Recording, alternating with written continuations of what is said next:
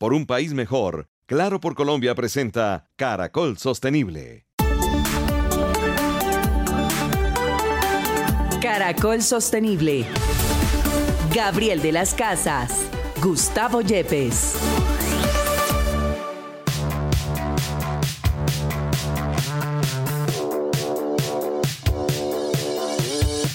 Hola, feliz mañana de sábado, bienvenidos. Esto es Caracol Sostenible, nuestra alianza con la Universidad Externado de Colombia y el apoyo de Claro por Colombia, juntos por un país mejor. El profesor Gustavo Yepes. Profe, muy buenos días, ¿cómo estamos? Eh, buenos días, Gabriel, buenos días a nuestros oyentes. Bueno, señor. Pues para nadie es un secreto y es un lugar común decir que el agua es la fuente de vida es lo más necesario para vivir. La importancia del agua dentro de la sostenibilidad, profesor, ¿por dónde empezamos a abordarla? Y repito, sin caer en ese lugar común que siempre va a estar, que el agua referente de la vida. Bueno, pues miremos algunas cifras, Gabriel. Eh, como que el planeta está cubierto por agua en un 70%, pero hay que tener en cuenta que ese 70%, el 97% es agua salada y solo el 3% es agua dulce y eso pues es muy importante porque está en varios estados, ¿no? Sólido, líquido y gaseoso. El 69% está congelada, ¿no? En glaciares. El 30% en acuíferos bajo la tierra y el 1% es el que tiene facilidades para la población. Eso quiere decir que nos queda para tomar agua todos nosotros como el 0,0.7%, para que ustedes vean, digamos, la importancia del agua. Eh, ¿Para qué sirve el agua? Por ejemplo, en el tema de generación de, vapor y energía es muy importante. Eh, genera más o menos el 90% de apoyo a las centrales eh, nucleares, eléctricas y demás, y las hidroeléctricas es el 2.4%.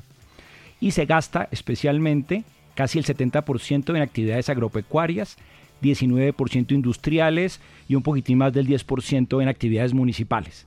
Es decir que si ustedes se dan cuenta hay un tremendo, una inequidad en el uso del agua. Las Naciones Unidas nos dicen que hay 2.400 millones de personas que viven en países con escasez de agua y el 81% de las especies dependen de humedales que se están extinguiendo desde los años 70.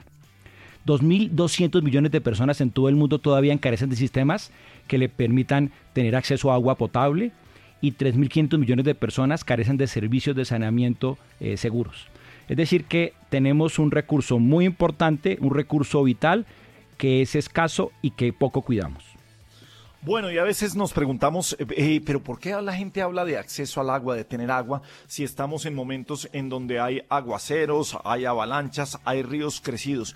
Es que aquí estamos hablando es de agua potable. El acceso al agua potable es lo más complicado que podemos tener en estos momentos. No vivimos en la Edad Media en donde tendríamos acceso a fuentes de agua natural. Eh, bueno, recordemos que las grandes pestes en la Europa era por la contaminación de los ríos y no tener precisamente un sistema de alcantarillado Aquí hablamos de que tenemos un río Bogotá que circunda toda nuestra ciudad, pero bueno, es un río que no tiene agua potable, que, que tiene unas aguas contaminadas. Pues hoy hablaremos de la sostenibilidad y la importancia del agua como materia sostenible. Así que bienvenidos. Caracol Sostenible en Caracol Radio.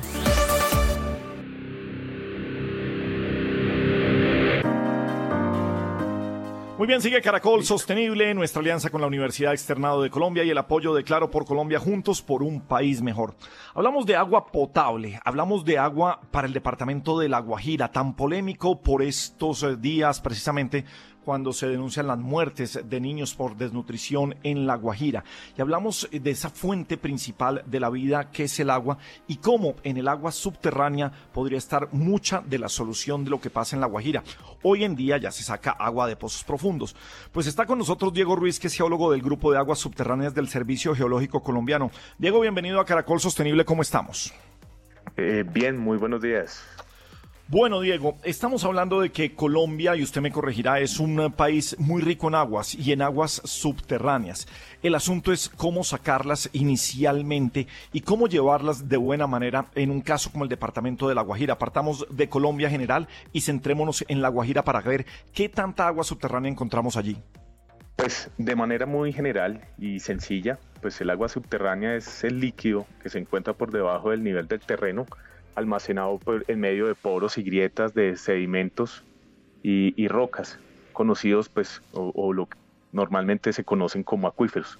Su importancia radica en que en algunos sitios del país, específicamente en La Guajira, se puede tratar de la única fuente de abastecimiento para consumo humano, eh, doméstico e inclusive el riego.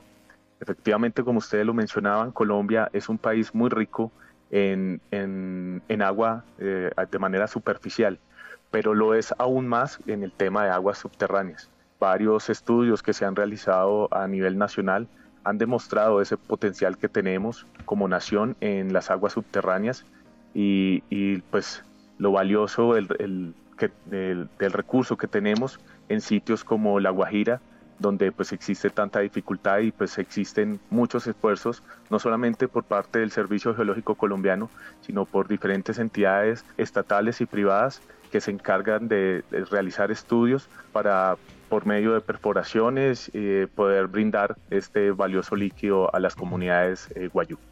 Eh, Diego, buenos días.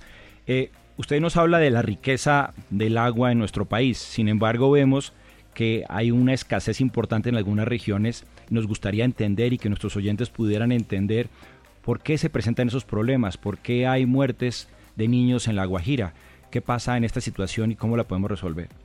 En, el departamento de La Guajira se tiene la hipótesis que la, mortandad infantil asociada, pueden estar asociados a la calidad de agua que se suministran a, los niños. Por, eh, la experiencia que hemos podido tener en el territorio, en donde pues varias de las autoridades y líderes guayú nos manifiestan que no son problemas asociados a alimentación, sino al agua que se les, se les brinda. ¿sí? No existen estudios eh, específicos en cuanto a la calidad del agua que están consumiendo las personas que se establecen allí.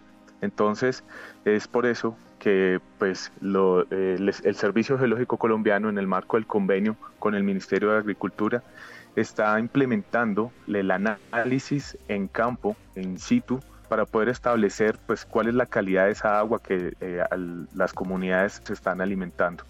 Sobre, sobre eso le iba, le iba a preguntar y sé que, lo suyo va dentro del, estudio geológico, pero ¿qué tan, primero, qué tan costoso es extraer el agua eh, subterránea? Eh, por supuesto que dependiendo de qué tan profunda esté, me imagino que eso tendrá que ver con los costos. Y dos, ¿Qué tanta es la calidad del agua subterránea de cualquier región del país o varía de acuerdo a regiones y tiene que ser tratada nuevamente? Porque podríamos eh, extraer el agua, pero si no tenemos un servicio de acueducto de purificación, por lo menos, pues vamos a quedar con, agua que es insalubre. Sí, señor. Bueno, para tener acceso al agua subterránea, pues se realizan, eh, o las comunidades, incluso a nivel nacional, se realizan algunas perforaciones manuales de gran diámetro eh, conocidos como aljibes. En La Guajira en particular ellos los, conocen como pozos artesanos. Básicamente es una excavación que se realiza de un par de metros en las cuales se trata de, llegar a, encontrar la primera capa acuífera que exista en el lugar. En algunos sectores o en regiones del país puede estar a muy pocos metros eh, y en algunos sectores como en La Guajira puede encontrarse entre 15, 30, metros de profundidad. ¿sí? Entonces, ¿cuál es la manera de, adelantar esta, esta captación? Entonces, las personas realizan la excavación, encuentran esta primera capa acuífera, profundizan un poco más para generar un poco de almacenamiento en, el mismo agujero. A veces, pues, de acuerdo a sus recursos, pues se hace un revestimiento, eh, sea en ladrillo, en piedra, e incluso en cemento, eh, como, eh, como son conocidos allá en La Guajira, estos anillos para evitar que estos agujeros se derrumben y pues ellos eh, se pierda el, suministro de agua. Ya cuando de pronto existen eh, los recursos suficientes, los estudios técnicos, ¿sí? y de pronto existen ayudas de, algunas entidades de, a nivel nacional, se realizan perforaciones con maquinarias o taladros. Estas, estas perforaciones, pues eh, con estudios previos, ya tienen eh, identificados más o menos cuáles son los niveles o a qué profundidad se encuentran los niveles de mayor potencial de agua para ser eh, aprovechados mediante una perforación. Entonces, pero pues son sistemas, eh, son, son mucho más costosos, requieren un sistema de extracción mucho más con mayor capacidad, como bombas sumergibles, como es el caso de la Guajira, se deben proveer de molinos de viento para poder llevar el agua hasta la superficie. Pero Diego, yo tengo, una, yo tengo una preguntita ahí. Sí. Bueno, lo estás contando. Sí, señor. Eh, eh, el, el tema es que nos dices que tenemos mucha agua subterránea y que mucho más que la superficial y que tenemos la tecnología, la capacidad de hacerlo, aunque a veces dice que es un poquito más costosa que la que pueden hacer las personas. Pero me pregunto por qué esa escasez de agua en regiones como La Guajira. ¿No tenemos la capacidad de resolver ese problema? ¿O cuál es la razón por la cual se presenta esta situación? Bueno, entonces ya, ya pasa, dejando de un lado el tema del tipo de captación, entonces ya es eh, las condiciones eh, geológicas e hidrogeológicas. No en todas las partes del país tenemos las mismas formaciones geológicas ni los mismos sedimentos y que de cierta manera influyen en las características del agua subterránea. Caso particular de la Guajira, en, en un modelo hidrogeológico que pues, nosotros oficializamos en el año 2016 de, en una escala muy regional, identificamos eh, la existencia de algunos de, pues, de dos sistemas acuíferos principales. ¿sí? uno que se formó en condiciones continentales, ¿sí? donde pues las aguas que quedaron en medio de sus poros y grietas presentan unas condiciones mucho más favorables en cuanto a la calidad de agua y son explotadas mediante pozos, mediante aljibes, inclusive eh, se originan de manera natural en algunos, en algunos nacimientos de agua o manantiales como los llamamos nosotros. Para la parte más norte de la península de La Guajira, este sistema acuífero, eh, que es llamado eh, o lo conocemos como la formación Castilletes, es una formación que se originó en un ambiente marino. Es una, es una formación que por esas condiciones se encuentra aguas eh, cuyas concentraciones de sales son mucho más elevadas, que necesitan un tratamiento no solamente de desalinización, sino de potabilización para su aprovechamiento para consumo humano. Entonces, esa es la razón por la cual es necesario hacer estudios previos para identificar cuáles son las características geológicas, hidrogeológicas de las unidades que se encuentran por debajo del nivel del terreno para saber si existe allí la manera de poder aprovechar el agua subterránea. Pues creo que aquí hay algo muy importante, es esta entrada del Servicio Geológico Colombiano a territorios a través de este enfoque mucho más integral. No solamente estamos hablando de sectores de minería y de energía, sino en este caso del agua y para una problemática gigante que es la de la Guajira. Pues eh, Diego Ruiz, mil gracias por, por abrirnos los ojos sobre cómo estamos en el país en aguas subterráneas y cómo se puede solucionar. Esperemos que pronto este problema de agua y de atención en la Guajira colombiana. Mil gracias por estar con nosotros y un abrazo, Diego. Bueno, con mucho gusto, Gabriel, Gustavo, que pasen un feliz día y pues de parte del Servicio Geológico pues siempre estarán las puertas abiertas para resolver cualquier duda, no solamente en el tema de aguas subterráneas, sino pues en todos los campos investigativos que nosotros manejamos.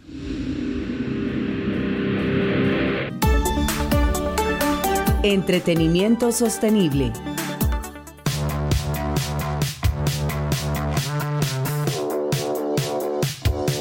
Bueno, Juan Manuel Durán, entretenimiento sostenible, ¿qué tenemos para hablar el día de hoy? Pues ha sido tendencia durante los últimos días, Gabriel, un hombre eh, llamado, o mejor conocido como Mr. Beast. Su nombre real es Jimmy Donaldson y ha sido tendencia en los últimos días porque viajó a África y en algunos de los lugares tal vez con más escasez de agua instaló 100 pozos justamente de los que nos hablaban hace eh, un momento desde el Servicio Geológico Colombiano.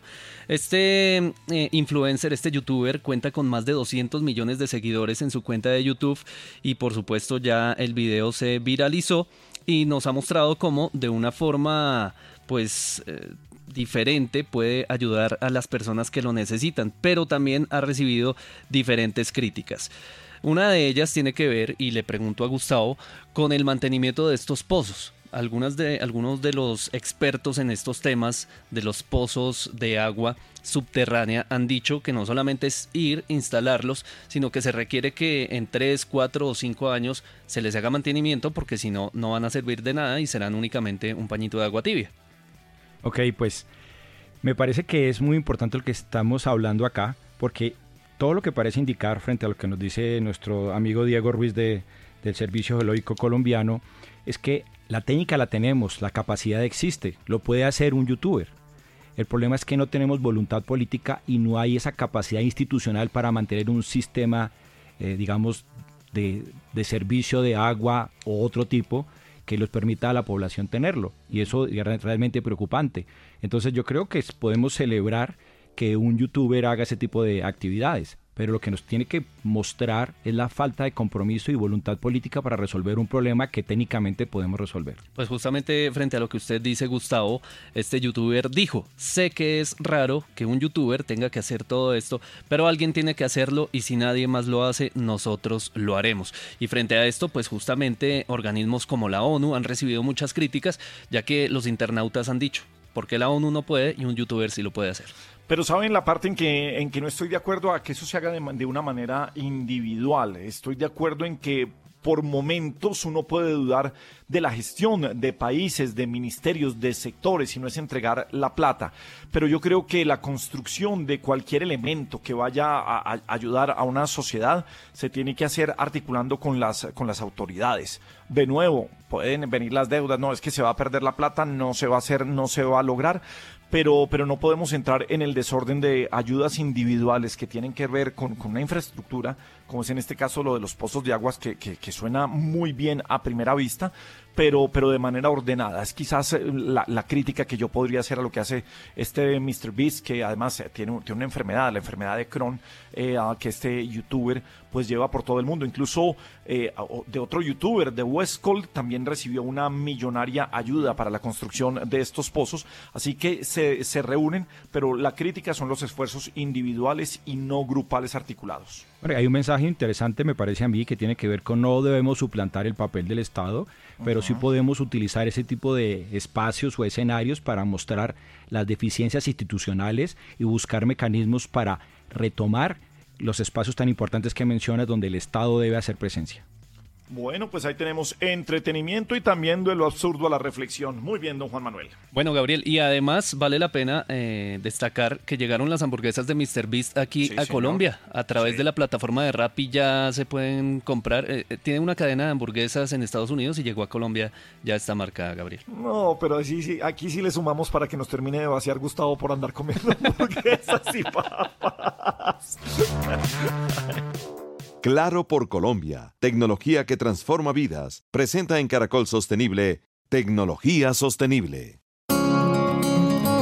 Bien, seguimos en Caracol Sostenible, la alianza con la Universidad Externado de Colombia y el apoyo de Claro por Colombia, juntos por un país mejor. Llegó a la final uno de los programas de sostenibilidad más lindos que conozco en Colombia. Se llama la Copa Claro y nos cuenta desde Cartagena Andrés Vizcaíno qué fue lo que pasó allá. Andrés, muy buenos días.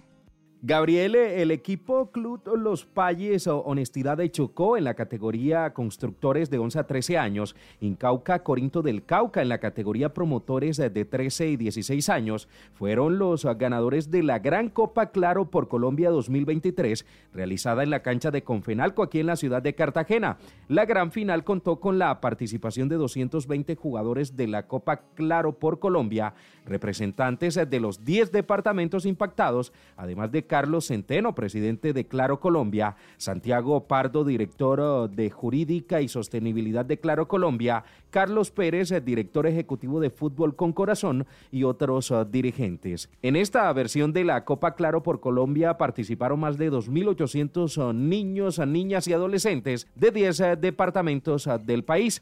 En otras noticias, también se llegó a la institución número 200 conectada a Internet. Se trata de la institución educativa El Rosedal al sur de la ciudad, donde la comunidad escolar ya cuenta con el servicio vía fibra óptica totalmente gratuito y con alta velocidad. La idea de la compañía es que la población estudiantil tenga una mejor proyección hacia la educación superior con buenos logros en las pruebas de estado y un acercamiento a herramientas tecnológicas necesarias para su formación. María Consuelo Castro es la gerente de sostenibilidad de Claro. Estamos llegando a nuestra escuela conectada número 200, un compromiso que asumimos desde diciembre de 2020, en mitad de la pandemia, que si se acuerdan todos, estábamos en la mitad encerrados, en ese momento ya el Ministerio de Educación dijo, hay que volver a clases, pero la mitad se quedaban en, casa, la mitad llegaban a, a las instituciones educativas y dijimos, ¿qué podemos generar desde lo que sabemos hacer como Claro? Lo que sabemos hacer nosotros es tecnología. Entonces dijimos, vamos a empezar a conectar a una institución educativa por semana. Y hoy no, es que hayamos culminado porque esta es una iniciativa que va a continuar, pero llegamos a un hito muy importante. Llegar a la escuela 200 es un momento muy importante y relevante en nuestro país. ¿Por qué? porque estamos beneficiando a más de 300 mil estudiantes en todo el territorio nacional. Y sé que faltan muchos más y nuestro compromiso va a seguir. También dialogamos eh, con Elvira Romero, la rectora del eh, plantel educativo. Para nosotros significa poder acercar más al estudiante a las oportunidades que existen hoy en día en la red, en la web. Yo creo que es abrir las, las puertas del mundo, las ventanas para que los estudiantes puedan acceder a eso. Es también aportar, contribuir para que los docentes mejoren sus prácticas pedagógicas accediendo a recursos que alimentan, que nutren las clases y obviamente también para los padres de familia creo que es una tranquilidad el poder saber que sus niños se pueden conectar, que si en un momento dado necesitan que los niños accedan a una información, el colegio puede facilitar los espacios. Entonces es tranquilidad, esperanza y es oportunidad. A nosotros nos dieron la gran noticia de que estaba este programa de escuelas conectadas y bueno, claro, nos incluyó. Nosotros somos una institución educativa que participamos mucho a nivel de robótica, tenemos muchos proyectos de STEM y estamos todo el tiempo participando. Eh, en realidad fue claro quien se acercó a nosotros y nos ofreció esta gran oportunidad, nos dio la gran noticia que habíamos sido favorecidos y bueno, aquí estamos ya con nuestra escuela conectada. El proyecto que inició en diciembre de 2020 a nivel nacional permite que el 35% de los beneficiarios tenga mayor acceso a la información y el 20% mejore los procesos de aprendizaje.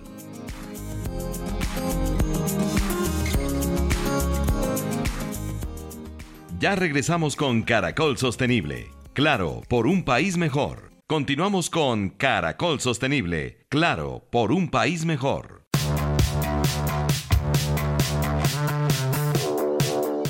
Bien, seguimos en Caracol Sostenible, una alianza con la Universidad Externado de Colombia y el apoyo de Claro por Colombia, juntos por un país mejor. Quizás este segundo semestre del año 2023 ha sido uno de los grandes semestres en anuncios de Bavaria que tienen que ver con la sostenibilidad, como con un mejor manejo de los residuos, con eh, lo que tiene que ver con nuevas plantas de procesamiento. Y para hablar de eso estamos con Samira Fadulfi, vicepresidente de Asuntos Corporativos de Bavaria. Samira, bienvenida a Caracol Sostenible, ¿cómo estás? Gabriel, muchas gracias por el espacio, un saludo a, los, a todos los oyentes y muchas gracias pues por esta oportunidad para contarles en qué estamos. Bueno, sí, yo estoy un poco confundido frente, frente a tantos anuncios. Ahora una inauguración de una nueva planta para procesamiento de botellas plásticas color ámbar, la gran planta que tenemos en la costa atlántica también de procesamiento. ¿En qué anda Bavaria precisamente cuando estamos hablando de sostenibilidad? Bueno, el anuncio que estamos compartiendo en esta ocasión está relacionado pues con una planta de transformación botella a botella de PET ámbar una planta que la estamos trabajando con nuestro proveedor Amcor y gracias a ellos, digamos, tenemos una nueva tecnología que nos va a permitir incrementar la circularidad y la forma en que reutilizamos el PET ámbar que usamos particularmente, digamos, en nuestro producto Ponimalta o Malta Leona. Samira, cuéntanos por qué una empresa tan importante como Bavaria está comprometida con la circularidad y cuáles son esos planes para lograrla? Bueno, la, economía circular es parte fundamental de nuestra estrategia de sostenibilidad. Si, si digamos, yo les puedo contar un poco eh, la estrategia de manera más amplia, nosotros tenemos un sueño que es cero emisiones netas de carbono a 2040 en alcance 3 es decir, en toda nuestra cadena de valor y no únicamente en las emisiones que provienen de nuestra operación directa. ¿Esto qué quiere decir? Que nosotros debemos adelantar iniciativas como estas con nuestros proveedores para que esta sostenibilidad no sea solo en la reducción de emisiones en las plantas de producción de Bavaria, sino en la logística, en los envases y empaques que nosotros usamos. Tenemos seis frentes de trabajo, trabajamos eh, en temas de agricultura, en temas de agua, particularmente en páramos, en reducción de emisiones en lo que, en lo que se refiere a nuestras plantas directamente. Anunciamos que a partir del 2024 todos nuestros productos serán hechos con energía eh, solar. Entonces realmente este anuncio viene a complementar esa estrategia de sostenibilidad. Es un hito muy importante para nosotros, es un pendiente que teníamos eh, en el sentido en que estamos generando una cadena de, de valor específico para PET ámbar. Em, tenemos actualmente, a raíz de, de esta nueva tecnología que se está introduciendo con nuestro socio, pues vamos a tener siete puntos de acopio en el país. Los recicladores van a poder llevar estos centros de acopio, estos puntos de acopio, el PET ámbar que recojan en el mercado y se va a poder transformar en nuestra nueva planta en nuevas botellas que entran a ser parte de ese ciclo productivo. Por supuesto, cuando hablamos de la industria de bebidas y a veces satanizamos, estamos con eh, dos grandes preocupaciones desde fuera, aunque como vemos las preocupaciones de las compañías van mucho más allá. Estamos pendientes de, de lo que pasa con el agua y estamos pendientes precisamente del PET, del plástico, del PET ámbar, de las latas. Al final, el problema no, son, no es el PET, no es el PET ámbar en este caso, no son las latas, sino la correcta disposición en donde los colombianos o los habitantes del mundo somos los que tenemos esa gran responsabilidad. Todavía es muy triste ver a los recicladores esculcando dentro de las basuras, buscando las botellas. Eh, ¿Cuál es la parte de responsabilidad nuestra frente a esa correcta disposición que ustedes ven desde Bavaria, Samira? ¿Cuál es el mensaje para la gente del común para, para ayudarles en, en, estas grandes inversiones de millones de dólares que realizan ustedes? Por supuesto, como responsables de que parte de, de, de, su core de negocio eh, hay que envasar de alguna manera las bebidas. ¿Qué hacer con, con, con esa correcta disposición? Bueno, eh, aquí esa es una pregunta muy importante, Gabriel, porque la sostenibilidad es una suma de esfuerzos individuales y colectivos. Nuestros consumidores tienen un rol principal, realmente todo empieza por ahí, a través de una acción individual, que es básicamente separar los residuos y disponerlos correctamente, es posible que el proceso de reaprovechamiento y reincorporación de ese material se pueda dar. ¿Y qué es, digamos, separar y disponerlos correctamente? Pues es que cada uno en sus hogares laven y clasifiquen esas botellas, ese material, esos residuos en una bolsa aparte para que el reciclador, como bien lo dices, pues realmente pueda recogerlo de una manera más fácil y se pueda reaprovechar el 100%. Eh, Samira, ¿y cuánto porcentaje creen que van a poder recuperar con todo este esfuerzo y cuánto y qué tienen que hacer para resolver lo que quede pendiente? Bueno, nuestra meta es tener el 100% de nuestros envases o retornables o hechos de material reciclado, así que la ambición es grande, es el 100%. Actualmente estamos en, en, alrededor de un 50% de contenido reciclado, pero pues la meta es realmente llegar al, al 100% del contenido reciclado dentro de nuestros envases. Aquí el reto es crear cadena de valor, aquí el reto es eh, que actualmente no, no existe, o sea, actualmente en el tema específico de PET ámbar y por eso esta iniciativa es súper eh, innovadora, realmente no hay muchos incentivos para que nuestros recicladores y recicladoras recolecten ese material, entonces aquí lo que estamos creando es esa cadena de valor. Alrededor, estimamos que alrededor de 7 mil recicladores pueden entrar a ser parte de esta iniciativa. Trabajamos eh, aquí el, el, objetivo es trabajar con esas asociaciones de recicladores para que tengan incentivos para recoger este material, llevarlo a los puntos de acopio y que en estos puntos de acopio pues sea clasificado para posteriormente llegar a esa planta de transformación botella a botella que está en Caloto. Eh, Samira, pero quedé con una duda. Tú dices que el 100% de esas botellas que se dejan de usar o que ya fueron utilizadas van a volver nuevamente, o sea, el ciclo va a ser totalmente cerrado. Eh, no entendí ese 100% Así muy es. bien. Exactamente, de eso, esa, esa precisamente, eh, por eso, digamos, nos sentimos muy orgullosos de esta, de esta noticia, porque esto es una planta de transformación botella a botella. Una, curiosidad, Samira, de, detrás de cada botella hay una tapa. ¿Qué pasa con la industria de las tapas? Bueno, eh, digamos que eso es un reto eh, que también tenemos dentro de todo el tema de economía circular. En economía circular y nuestra estrategia es multimaterial. Em, esto quiere decir que estamos trabajando en PET, estamos trabajando eh, también en vidrio y estamos trabajando tanto nuestras etiquetas como las tapas.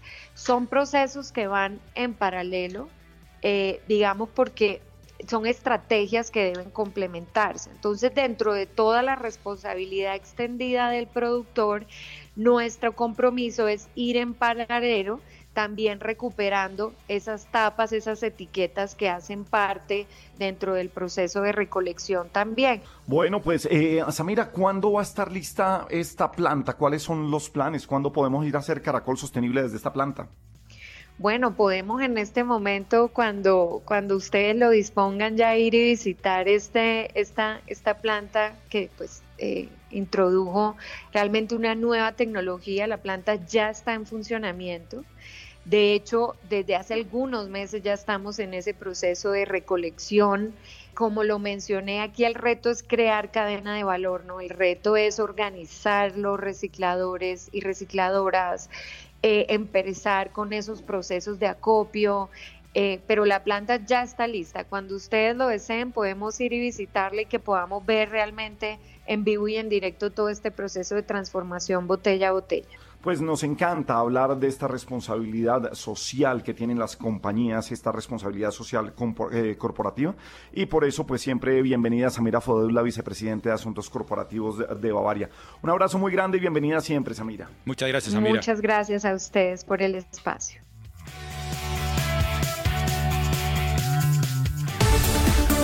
Continuamos con Caracol Sostenible.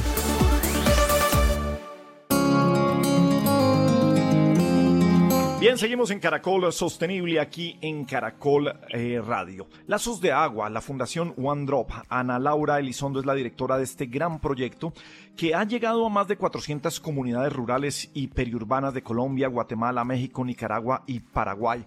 El acceso tan importante al líquido vital, a la fuente de la vida que es el agua. Ana Laura, bienvenida a Caracol Sostenible en Caracol Radio en Colombia. ¿Cómo estás? Muchísimas gracias, Gabriel. Encantada de estar aquí con ustedes.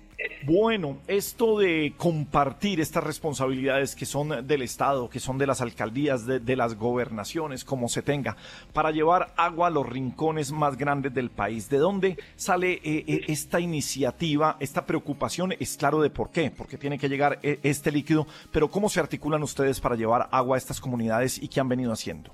Pues sí, como comentas, Gabriel, el reto es enorme.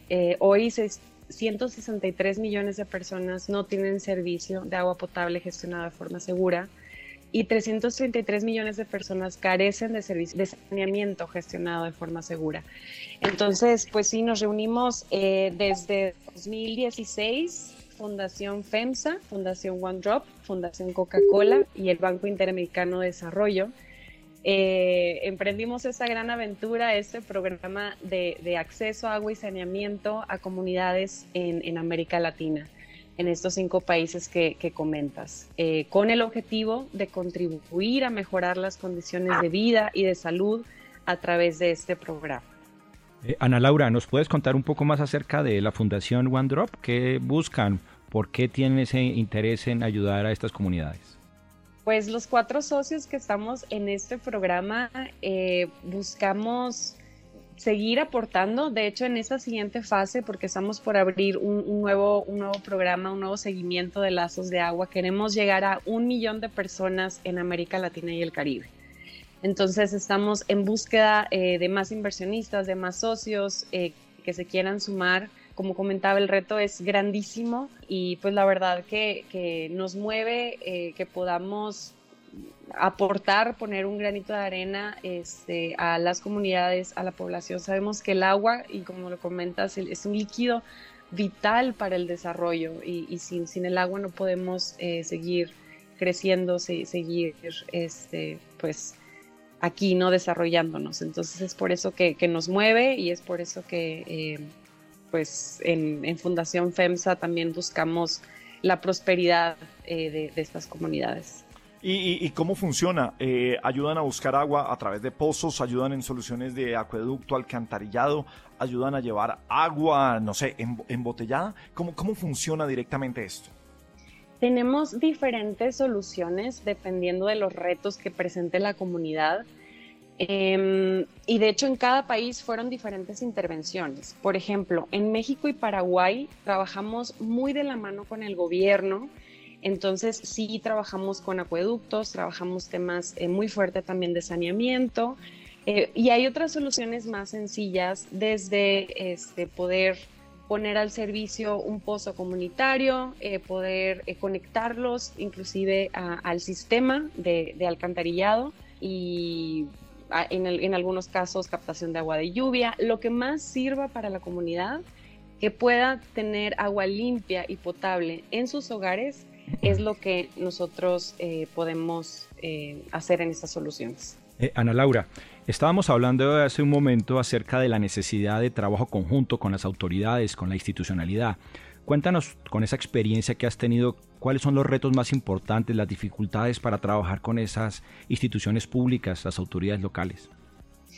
Sí, no, excelente pregunta, pero la verdad que trabajamos súper bien. Yo creo que como esa es una necesidad tan básica y tan fuerte, em, tenemos prioridades, eh, lo tenemos como prioritario, ¿no? Entonces, ya desde, desde, ese, desde ese punto, desde ese enfoque, podemos entablar estas discusiones, podemos crear alrededor porque la necesidad pues es muy grande. Em, también em, pues algo que nos trae este programa es el ABC para la sostenibilidad y este eh, con, lo que, con lo que queremos es tener un programa sostenible, porque no es un programa de acceso típico, ¿no? Nosotros eh, o, con la metodología del ABC que nos trajo Fundación One Drop, tenemos el, componente de cambio de comportamiento. Y esto hace que este programa sea pues más sostenible en el largo plazo, que trabajemos con las comunidades, que las, que las comunidades mismas creen sus propias ideas de, desarrollar arte. Em, por ejemplo, en el caso de Colombia, pues ya ves que, la, la, comunidad le mueve mucho la música, el baile, esa es la manera de comunicarse, de, celebrar. Y hicimos varias canciones con ellos muy, muy padres, hicimos varios también videoclips. Y esto hace que ese programa sea más sostenible. Y entonces, volviendo a tu, a tu pregunta, con el gobierno, esto es algo que les, que les ha gustado mucho porque es algo también nuevo, que, que les ha funcionado eh, y, que, y que hace el programa pues sea sostenible en el largo plazo, ¿no? que las inversiones realmente se queden y, con, con, la comunidad. ¿De, ¿De, dónde vienen los recursos que tienen ustedes en OneDrop? Eh, pues de los cuatro socios, nosotros en la primera fase entre Fundación FEMSA, Fundación Coca-Cola, el Banco Interamericano de Desarrollo y Fundación OneDrop invertimos 22 millones de dólares desde 2016 a 2022, que fue esta primera etapa. Em, pero también sumamos las inversiones de gobierno, de comunidad y de los socios implementadores eh, locales. Eh, por ejemplo, también trabajamos con Living Water International, Water Aid, Water for People, Fundación Plan en Colombia y Fundación Moisés Bertoni en Paraguay. Este, ellos también aportan y sumaron 47, eh, otros 47 millones de dólares a este programa para hacer que que pues llegáramos a los 235 mil beneficiarios en, estos cinco países. Pues eh, nos encanta contar estas historias de éxito que vamos eh, teniendo precisamente por llevar el agua, este líquido vital, como siempre le decimos, a los rincones más apartados. Es Ana Laura Lizondo, eh, estamos hablando de Lazos de Agua y de la Fundación One Drop. Ana Laura, mil gracias por pasar esta mañana de sábado aquí en Caracol Sostenible. Muchísimas gracias a ti, encantada, un placer.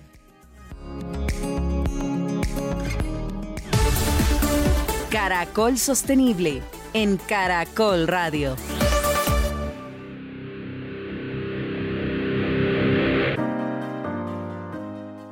Muy bien, seguimos en Caracol Sostenible. Bueno, don Juan Manuel Durán, hablemos de combustibles, hablemos de sostenibilidad. ¿Con quién es esta nota?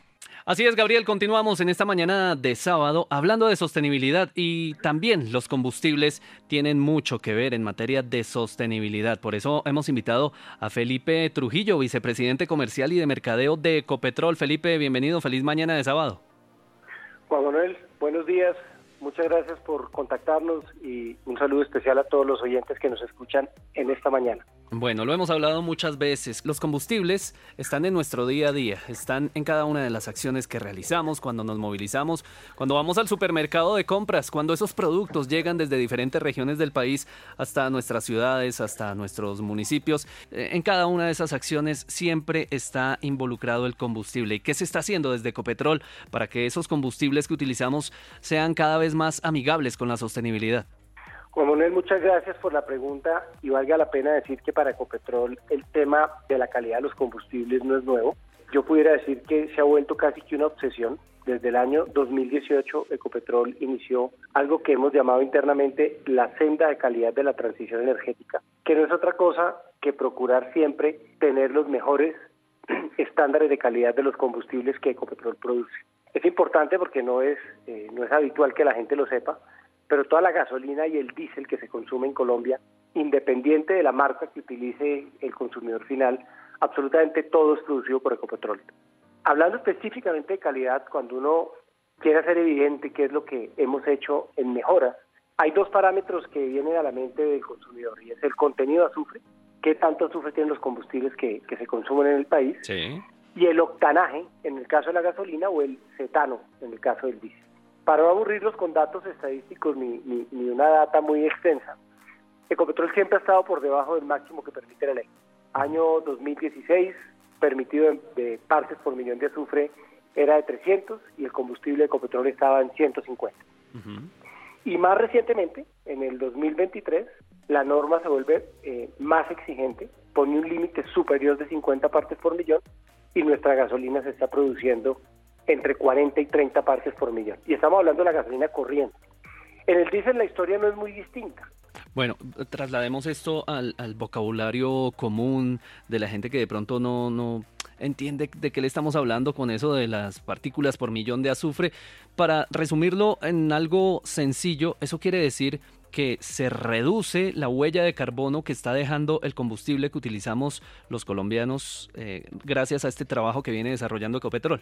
Así es, la huella de carbono es, es menor y, ahí me das pie para comentarte algo muy interesante y es que la gasolina esta que, que, mencionaba recientemente, desde diciembre del año pasado, es, el único combustible en Colombia y, me atrevería a decir en Sudamérica, carbono compensado 100%. ¿Eso qué significa? Para hablar de términos mucho más prácticos, a la fecha se han compensado 107 mil toneladas de CO2 esos gases de efecto invernadero que van a la atmósfera. ¿Y a qué equivalen esas 107 mil toneladas de CO2? Pues equivalen nada más y nada menos que a 9 mil hectáreas de bosque de manglar colombiano durante un periodo de tres años.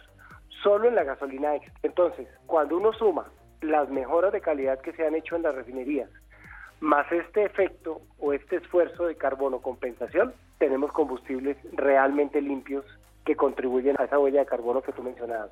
Felipe, y hablemos también de los biocombustibles, de esos combustibles renovables, eh, ya para finalizar, de los cuales eh, Ecopetrol viene trabajando también desde hace ya 20 años y con los cuales también buscamos ser un poco más amigables y ser más sostenibles con el planeta.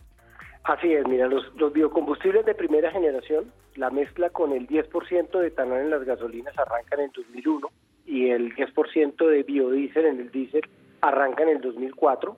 En la gasolina hemos tenido un, un, pequeño retroceso por disponibilidad de etanol en Colombia. El biodiesel ha sido mucho más estable y el aspiracional nuestro, en un trabajo conjunto con el Ministerio de Medio Ambiente y con el Ministerio de Minas, es incrementar esos valores de mezcla. Es que el biodiesel eh, pase de una mezcla del 10% a una mezcla del 11, el 12 o el 12 o el 13% inclusive. Esta es la puerta de entrada al negocio de los biocombustibles o a la transición energética vía biocombustibles. ¿Qué sigue?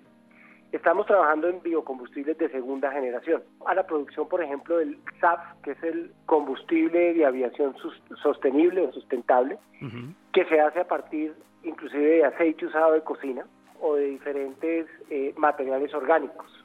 Y, déjeme le cuento algo, Juan Manuel, eh, hablando de palma.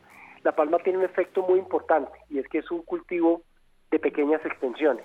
Y eso va muy de la mano con lo que este país siempre ha querido hacer de apostarle al desarrollo agrícola. Entonces, por donde uno lo mire, el efecto social, el efecto económico y el efecto ambiental es tremendamente ganador cuando uno habla de producir SAF a partir de fuentes renovables.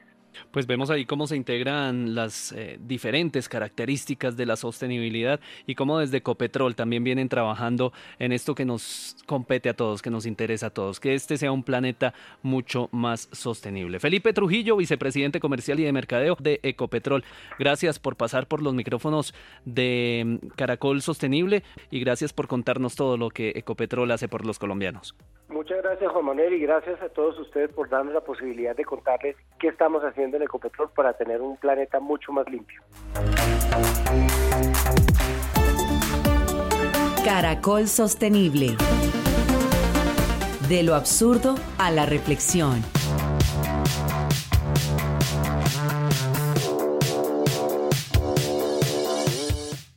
Bueno, pues hay una cantidad de cosas absurdas que nos llevan a la reflexión cuando creemos que estamos eh, cuidando el planeta, en este caso hablando de agua, profe.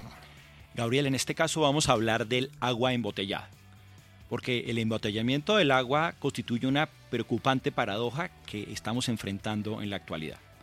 Por un lado, el embotellamiento del agua es una forma de garantizar el acceso al agua potable segura a cada vez más personas que no tienen esa capacidad como estuvimos viendo en todas estas experiencias durante el programa. Por otro lado, también puede conducir a una serie de problemas ambientales, como contaminación, desperdicio de recursos, aumento de emisiones, desechos, que de alguna manera constituyen un problema. Hay un estudio de un grupo que se llama Antea Group que identifica que hay un crecimiento importante del más de 10% anual de las aguas embotelladas y según Estatista, el consumo de agua embotellada alcanzó los 455 mil millones de litros, mucho más que cualquier otro líquido, casi un 50% más de cualquier otro líquido.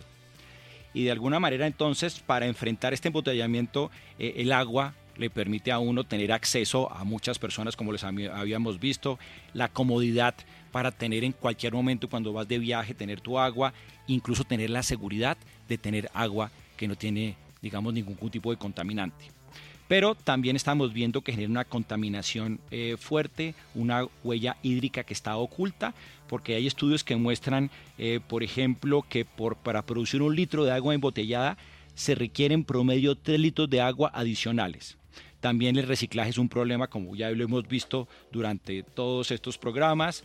Y adicionalmente tenemos en cuenta que el agua embotellada cuesta al menos 250 veces que un agua de la llave y que la mayor parte del agua embotellada que se vende a nivel mundial, casi el 60% es de, del grifo, es solamente purificada, no es ni de manantial ni de agua mineral. Así que hay una paradoja muy fuerte sobre el embotellamiento del agua que constituye un problema que tenemos que resolver. ¿Qué se puede hacer al respecto? Por ejemplo, buscar alternativas más sostenibles, como producir el sistema de agua potable locales, como habíamos hablado al inicio del programa, o adopción de botellas reutilizables y el fortalecimiento sobre todo de infraestructura pública que resuelva los problemas generales de acceso al agua para la comunidad. En conclusión podemos ver que la paradoja del embotellamiento del agua ilustra un conflicto muy fuerte en estos temas de qué es lo que estamos produciendo y qué es lo que estamos eh, comercializando, qué es lo que estamos usando las personas. Tenemos que ver entre un conflicto entre la comodidad comercial y la sostenibilidad del medio ambiente. Ahora, tristemente, hemos sido todos, desde las grandes empresas, desde las grandes multinacionales, hasta todos los habitantes de este planeta, los que hemos llevado a la contaminación del agua y que no tengamos hoy manantiales, tomar agua de la quebrada y poderla beber, como quizás hacían nuestros abuelos, y hoy tengamos que recurrir obligatoriamente, a veces para tener agua potable, al agua embotellada, que es lo que nos lleva esta reflexión del día de hoy. Muy bien, profe, mil gracias por acompañarnos. A ustedes, Juan Manuel Durán en la producción. Y a ustedes, gracias por estar siempre sostenibles en Caracol Sostenible los sábados en la mañana. Feliz resto de día. Por un país mejor, Claro por Colombia presentó Caracol Sostenible.